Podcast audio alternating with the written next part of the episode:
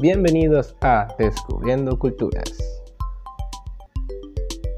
Hoy presentamos la cultura egipcia.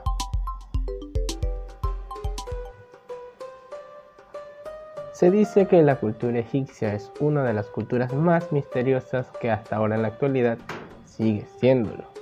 Sus grandes obras y sus grandes arquitecturas llaman a muchos los científicos haciendo descubrir cómo fue esta cultura tan pero tan avanzada a cualquier otra cultura. A todo ello, ¿cómo se originó el, el antiguo Egipto?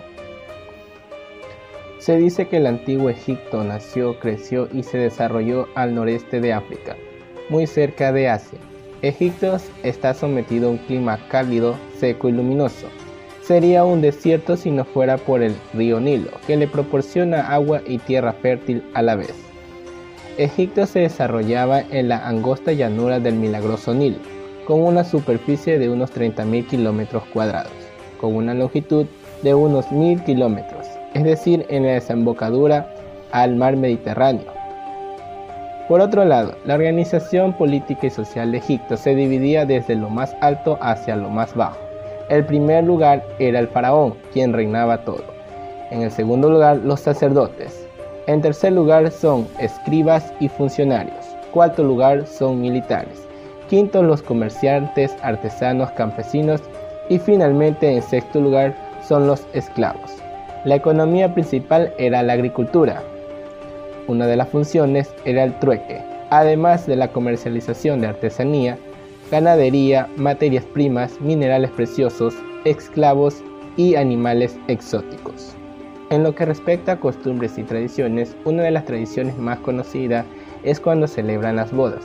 Los egipcios aún mantienen la costumbre de que son los familiares quienes escogen a los novios o novias, y no ellos mismos. No obstante, sigue siendo necesaria la presentación de la dote, junto con una marcha llamada Zafar, las cuales hay bailarinas que llevan candelabros en sus cabezas y son las encargadas de llevar a la novia. Otra de las costumbres en Egipto es que la, es de mala educación para ellos señalarse entre ellos mismos y al momento de saludarse pueden darse besos las personas que son del mismo sexo. En lo que respecta a la vestimenta, ellos solían usar algodón en sus prendas de vestir. También tienen por costumbre el hecho de que al momento de visitar a alguien por primera vez es como requisito para su entrada llevar regalos a la familia.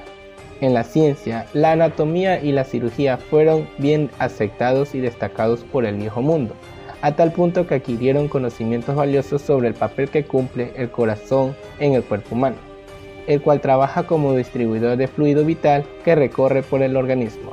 Esto se debe a su visión y la forma práctica para conseguir algo por encima de lo más adecuado. En su religión, era una religión politeísta.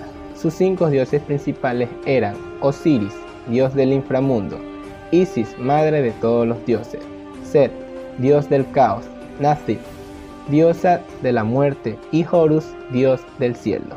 Consideraban al faraón a la representación de los dioses en la tierra y a los sacerdotes intermediarios entre lo divino y lo terrenal. Creían en la magia, también practicaban rituales ofrendas, sacrificios y momificación. Las pirámides son un ejemplo de su arquitectura, aún es un misterio cómo se construyó. La mayoría de ellos eran utilizadas como tumbas. Los textos grabados en ellas son los escritos religiosos más antiguos que relatan el viaje del alma. La literatura egipcia se dio al origen al diálogo literario filosófico, aportes que repercuten actualmente.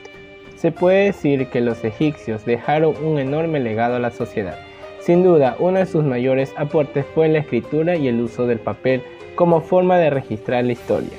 El calendario que se divide en 365 días y 12 meses, calendario que en la actualidad aún se usa. Las matemáticas y la geometría, conceptos como la división o la multiplicación. Estas fueron algunas reseñas sobre la cultura egipcia. Hasta aquí con Descubriendo Culturas. Muchas gracias y nos vemos en un nuevo episodio.